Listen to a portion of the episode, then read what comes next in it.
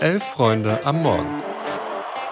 Da müssen wir von Anfang an wach sein. Hab zwei Kaffee getrunken. Kannst du einmal umrühren, bitte? Ein Wettbrötchen. Also wenn das ein Chiri ist, weiß nicht, Digga. Soll der Cornflakes zählen gehen, aber... Das ist kalter Kaffee. Sag ja Eier, wir brauchen Eier. Es ist Donnerstag, der 9. November. Herzlich willkommen bei Elf Freunde am Morgen. Ich bin Luis und an meiner Seite ist Greta. Guten Morgen, Greta. Guten Morgen, Luis. Wir sprechen über den gestrigen Champions League Abend und haben hinten raus noch eine Podcast-Empfehlung für euch dabei. Also viel Spaß. Greta, es ist zwar gerade erst Frühstückszeit, als Schalkerin muss ich dich jetzt aber fragen, was darf es bei dir so sein? Bist du eher Typ Croissant, eine schöne Schrippe wie hier in Berlin, ein Pastel de Nata vielleicht oder direkt zu McDonalds und darauf hoffen, dass du dann vor Ort deine Schalker Mannschaft kriegst? also ich muss sagen, Pastel de Nata super, super gerne. Schreibt mir Ja. für gute Adressen in Porto und Lissabon dafür, aber nicht zum Frühstück. Also da bleibe ich traditionell bei Haferflocken und Obst. Ähm, vor allem, weil ich die Schalker ja wahrscheinlich eh erst später am Tag bei Meckes treffen würde, so schätzungsweise gegen, weiß nicht, 18, 19 Uhr. Die Uhrzeit müsste man noch verifizieren, aber immerhin hat Trainer Karel Geretz am Mittwoch ja gesagt, dass er mit dem so ein wenig viral gegangenen McDonalds-Zwischenstopp seiner Mannschaft kein Problem hatte nach dem Rückspiel in Nürnberg. Im Gegenteil, er hat es sogar autorisiert. Auswärtsfahrten, McDonalds, man merkt, äh, der Karel, der ist einer von uns, aber vom urigen Tankstellen schnell im Biss jetzt mal ab in die glitzernde Champions League, denn es ist was Verrücktes passiert. Union Berlin hat nicht verloren. Man hatte lange das Gefühl, in Neapel würde die SSC Napoli gegen die Cantina Band spielen, denn Union war wirklich drauf und dran, das gleiche Spiel einfach nochmal zu spielen. Sie waren gut dabei, sie waren voll da, lagen dann aber plötzlich wieder hinten. Aber dann hat David Fofana Unions erstes Tor seit dem 7. Oktober erzielt und traf zum 1 zu 1. Das war dann auch der Endstand, weil die Köpenicker die Drangphasen der Neapolitaner ja überstanden haben und die haben sich dann nach zwölf Niederlagen in Folge endlich mal wieder ein Remis erkämpft und damit ja auch den ersten Champions League Punkt der Vereinsgeschichte. Greta, vom großen Turnaround wollen wir jetzt nach einem Spiel gar nicht erst anfangen, aber warum haben denn die Eisernen erstmals seit dem, Achtung, 26. August immerhin nicht verloren? Boah, das ist so krass. Ähm, ich würde sagen, weil sie ihre Chancen gut genutzt haben. Also ganz ehrlich, die waren schon unterlegen und Napoli hatte die meiste Ja. Zeit keine Probleme, die paar Chancen, die Union hatte, zu verteidigen. Ich finde, vor allem in der ersten Halbzeit hat so die Stabilität bei Union gefehlt, schon im Mittelfeld. Also viel zu viele einfache Ballverluste, irgendwie keine klar erkennbare Idee oder irgendwie ein Konzept oder so. Aber die hatten halt ein paar Chancen und ganz im Unionsstil von früher wurden die dann halt ähm, ja gut genutzt. Und ich fand, das 1-1 kam auch so ein bisschen aus dem Nichts, aber war super schön und vor allem dann auch mal konsequent zu Ende gespielt. Ja, ich möchte derweil noch meinen Hut ziehen vor Paul Jeckel. Der hat in dieser Saison vor diesem Spiel nur 40 Pflichtspielminuten gesammelt. In Neapel durfte er dann aber in der Startelf ran, ist der Innenverteidiger und hat dann 90 Minuten lang gemeinsam mit Bonucci und mit Leitsch hinten wirklich großen Einsatz gezeigt. Ja, mal gucken, ob er vielleicht dank der Leistung auf Dauer jetzt auch öfter hinten bei Union ran darf. Bedarf für mehr Stabilität gibt's da ja genug. Aber lass uns mal kurz zur Stimmung umschwenken, weil Ja. quasi vom Anpfiff weg war ja wirklich lautes Böllerknallen im Stadion zu hören. Union selbst hat dann auch auf Twitter geschrieben, dass diese Böller von Napoli-Fans gezielt in Richtung Gästeblock der Unioner geworfen worden seien. Ja, und in diesem Gästeblock, da stand ja auch Till Oppermann, den habt ihr, den haben wir hier gestern schon gehört und der erzählt uns jetzt mal, was da eigentlich los war und wie er das alles vor Ort im Stadion erlebt hat. Selten hat sich ein Unentschieden so schön angefühlt. Die Serie hat schon wirklich an einen extrem genagt. Das hat man auch den Spielern heute auf dem Feld angesehen. Äh, die die letzten Minuten dann doch noch mal ein bisschen ins Schwimmen kamen, aber irgendwie endlich das Glück so ein bisschen auf ihrer Seite hatten. Und endlich wieder besser in die Aktionen kamen, endlich einfach kein Pech hatten in der zweiten Hälfte. So einfach ist es manchmal. Ähm, die Stimmung im Gästeblock war auch sehr gut dafür, dass äh, die aktive Fanszene nach den Vorkommnissen am Vorabend zu großen Teilen gar nicht im Stadion war und auch nicht organisiert supportet wurde. Äh, und da tat es der Stimmung auch keinen Abbruch, dass aus dem sehr daneben liegenden Kurve von den Neapel-Fans einige Leuchtturmgeschosse und Böller rübergeworfen wurden.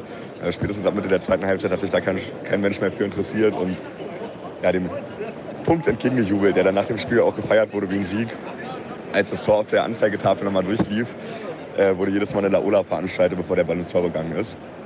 Und äh, das ist nur ja, ein kleiner Ausdruck der Freude. Jetzt geht es gleich zurück mit Shuttlebussen äh, zu so einem Hauptplatz in Neapel und dann hoffentlich sicher für alle nach Hause oder in ihr Hotel. Ja, das war's aus Neapel. Liebe Grüße und viel Spaß. Das klingt ja zumindest etwas friedlicher, als man so vom Fernseher das äh, Gefühl hatte. Till hat es ja auch schon so ein bisschen angesprochen. Man hat gemerkt, dass so diese Niederlagenserie an der Mannschaft genagt hat. Und ich finde, das hat man total gesehen. Also gerade am Anfang irgendwie die Körpersprache hat finde ich, echt alles gesagt. Also Becker hat, ich glaube, in der 28. war es, aufs Tor geschossen und danach so richtig die Schultern hängen lassen. Und ich hatte das Gefühl, die haben sich quasi schon komplett aufgegeben. Und gleichzeitig, finde ich, hat man nach, nach dem Ausgleich dann aber auch gemerkt, dass die Mannschaft irgendwie aufgeweckt war und so plötzlich gecheckt hat, oh ja, wir können ja doch Tore schießen. Selbstbewusstsein ist ein verrücktes Phänomen auf oh jeden ja. Fall. Ähm, aber um kurz mal auf Tills äh, Stimmungsbericht zurückzukommen, ähm, was er da meint am Vorabend des Spiels, da wurden ja nach Auseinandersetzungen in der Stadt elf Fans festgenommen, dann gab es noch weitere Maßnahmen. Äh, das nochmal dazu dem Hintergrund, was die aktive Fanszene angeht. Aber ja, äh, gut zu hören, wie entspannt er das vor Ort äh, im Blog scheinbar alles weggesteckt hat. Also der hätte auch gerade von der Häkelmeisterschaft im Altenburger Land kommen können. sehr, sehr entspannten Eindruck gemacht. Das freut mich. Absolut. Union kann übrigens in der Champions League jetzt nicht mehr weiterkommen. Die sind Gruppenletzter mit einem Punkt. Und selbst wenn sie ihre beiden letzten Spiele jetzt gewinnen, wären sie punktgleich mit Napoli. Und wer gestern aufgepasst hat, weiß ja, dass dann der direkte Vergleich zählt und da hat Napoli eben die Nase vorn. Immerhin, das Überwintern in Europa ist über Platz 3 noch möglich. Da wird es jetzt auf den Zweikampf mit dem SC Braga hinauslaufen. Die haben 0 zu 3 gegen Real Madrid verloren. Eine Überraschung, die gab es dagegen in der Gruppe der Bayern. Da hat nämlich Kopenhagen in einem irren Spiel. Manchester United mit 4 zu 3 besiegt. Lohnt sich absolut, sich da die Highlights anzugucken. Aber Greta, lass uns doch mal über die Bayern selbst sprechen.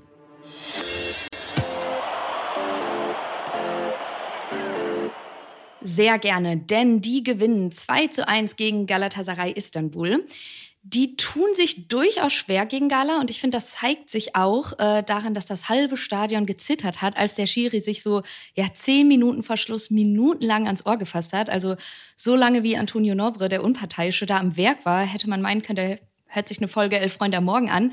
Aber nee, es war nur der VAR. Harry Kane trifft nämlich für die Bayern. Erst heißt es abseits, dann schaltet sich der VAR ein. Nobre gibt dann schließlich das Tor. Ja, und also das hätte schon mindestens für eine halbe Folge gereicht, nur um sich dann nochmal mit dem VAR auszutauschen. Also komplettes Hin und Her.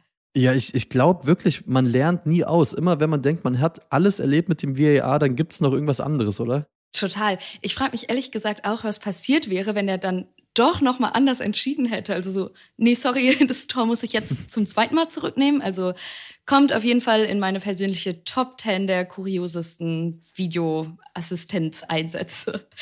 Verständlich, aber kommen wir mal zum Spiel. Ja. Wie gesagt, die Bayern gewinnen 2-1, stehen jetzt im Achtelfinale und das auch als Gruppensieger. Bevor ich aber über die Bayern sprechen möchte, wirklich ein dickes Shoutout an Galatasaray. Also mich holt deren Truppe komplett ab. Die konnten es in der Nachspielzeit zum Glück ja auch nochmal spannend machen, das habe ich denen auch gegönnt. Aber ey, diese Mannschaft, Icardi, Hakim Ziyech, Wilfried Zaha ist dabei, auf der Bank noch so Leute dann wie Kerem Demir bei und Dries Mertens. Also das ist so eine Art von Truppe, die man sich bei so einem WG-Abend nach vier, fünf Bier, zwei Sportzigaretten mit Kumpels zusammenstellt, aber halt einfach eine wirklich gute Mannschaft. Also die waren jetzt nicht so ultra mutig im Pressing wie noch im Hinspiel in Istanbul, aber die haben die Bayern erneut wirklich vor das ein oder andere Problem gestellt, fand ich. Ja, absolut. Und ich muss sagen, ich freue mich auch so krank auf die EM nächstes Jahr. Also die türkischen mhm. Fans haben ja wieder dermaßen Stimmung gemacht in der Allianz Arena. Also das kann eigentlich nur gut werden nächstes Jahr.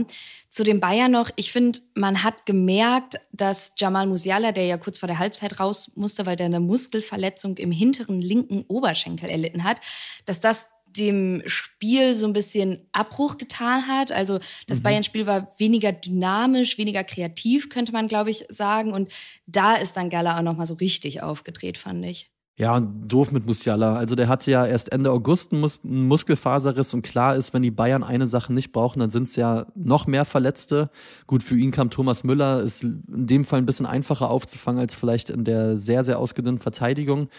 Aber nochmal kurz zum heutigen Auftritt der Bayern ist eine übelste Phrase, aber sie machen es halt dann wieder wie eine Spitzenmannschaft. Also ja. und vor allen Dingen wie eine Spitzenmannschaft, die über einen Weltklasse-Stürmer verfügt. Harry Kane macht ja beide Tore. Sie sind geduldig geblieben. Gala dann am Ende auch ein bisschen müde defensiv vielleicht. Dann steht Kane zweimal richtig und das Spiel ist halt zu Ende. Ich finde aber noch äh, als letzte Beobachtung, Leon Goretzka hat genau wie am Samstag gegen Dortmund finde ich ein sehr sehr gutes Spiel gemacht. Wie hast du ihn so gesehen? Ja, absolut. Also als Leimer eingewechselt wurde, dachte ich, dass Tuchel positionsgetreu wechselt und Goretzka rausgeht. Aber du hast es ja schon gesagt, äh, Goretzka rückt in die Innenverteidigung und das schiebt mich komplett an. Also wie der da mit seinem eingegipsten Arm rumrennt und irgendwie die Bälle wegverteidigt, äh, herrlich. Mhm. Übrigens, die letzte Bayern-Niederlage in einer Gruppenphase in der Champions League, ich habe ein bisschen nachgeforscht, das war ein 3 zu 0 in Paris. Danach wurde dann ja. ein gewisser Ancelotti entlassen. Also da zeigt genau. sich ja schon lange her, sechs Jahre. Luis, ich habe jetzt noch so ein kleines Rätsel für dich. Was glaubst du denn, wann haben die Bayern das letzte Mal ein Heimspiel in der Champions League Gruppenphase verloren? Ja, ich habe, ich habe die ein oder andere Idee. Bei mir klingelt was mit Juventus Turin. Ich glaube aber, das war ein K.O.-Spiel, an was ich gerade denke. Mhm. Und dann habe ich noch einen sehr, sehr wilden Pick.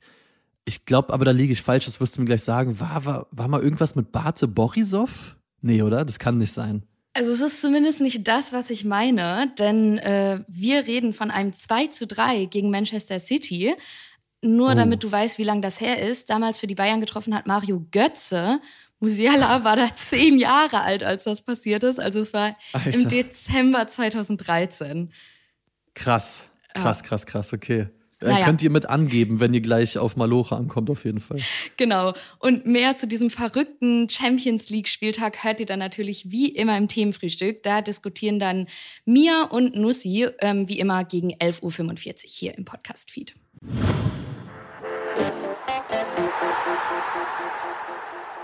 Genau, und neben dem äh, Themenfrühstück und auch neben der neuen Folge Zeigler und Köster, die ja heute erscheint, möchten wir euch noch einen weiteren Podcast ans Herz legen. Und zwar Schwarz-Rot-Gold. Das ist ein neuer RTL Plus Podcast und in dem erzählt Keschrau Berosch in acht Folgen die Geschichte eines Ausnahmetalentes, das es als Enkel von GastarbeiterInnen bis an die Weltspitze des Fußballs geschafft hat, nämlich von Mesut Özil, der ja in Deutschland als Vorbild für gute Integration gefeiert worden ist und dann ist er in Ungnade gefallen, als er sich 2018 mit Erdogan hat fotografieren lassen. Im Sommer 2023 ist Özil ja dann auch mit einem Foto in Erscheinung getreten, äh, ja, mit dem Tattoo der rechtsextrem grauen Wölfe auf seiner Brust. Und um, ja, um Mesut Özil und diese Geschichte soll es gehen. Ja, Ihr findet die ersten beiden Folgen bei RTL Plus, die erscheinen heute und natürlich auch bei jedem Podcast-Anbieter eures Vertrauens. Als äh, Rauschmeißer der heutigen Folge haben wir gleich noch einen Trailer für euch. Viel Spaß damit und ansonsten einen guten Start in den Tag.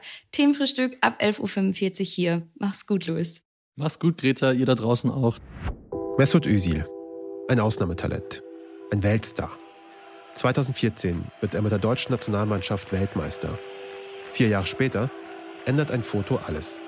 Özil tritt von der Nationalmannschaft zurück. Und dann, diesen Sommer, ist er plötzlich wieder in den Nachrichten. Wieder ein Foto. Diesmal ein Tattoo auf seiner Brust von einer faschistischen Vereinigung. Schwarz-Rot-Gold. Mesut Özil zu Gast bei Freunden. Ab jetzt auf RTL Plus.